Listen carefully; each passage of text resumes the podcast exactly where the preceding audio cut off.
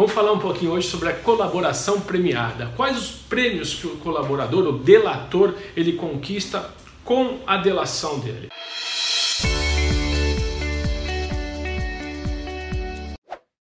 Por exemplo, o perdão judicial, ele pode ser perdoado, o Ministério Público não o denuncia. A redução da pena, se eventualmente foi condenado a 10 anos, ele pode negociar para cumprir 5.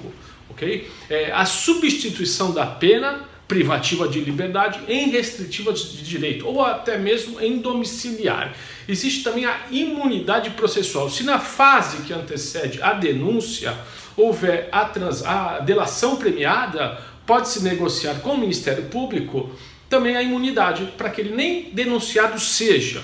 É, é, por exemplo, é, investigou-se um crime pelo Ministério Público Federal, é, conversou com o Procurador da República, fez uma negociação, a imunidade processual, o que significa? Nem vai ser denunciado. Esse, esse autor do eventual é, partícipe, desse, dessa organização criminosa não vai ser denunciado. Chama-se a imunidade processual.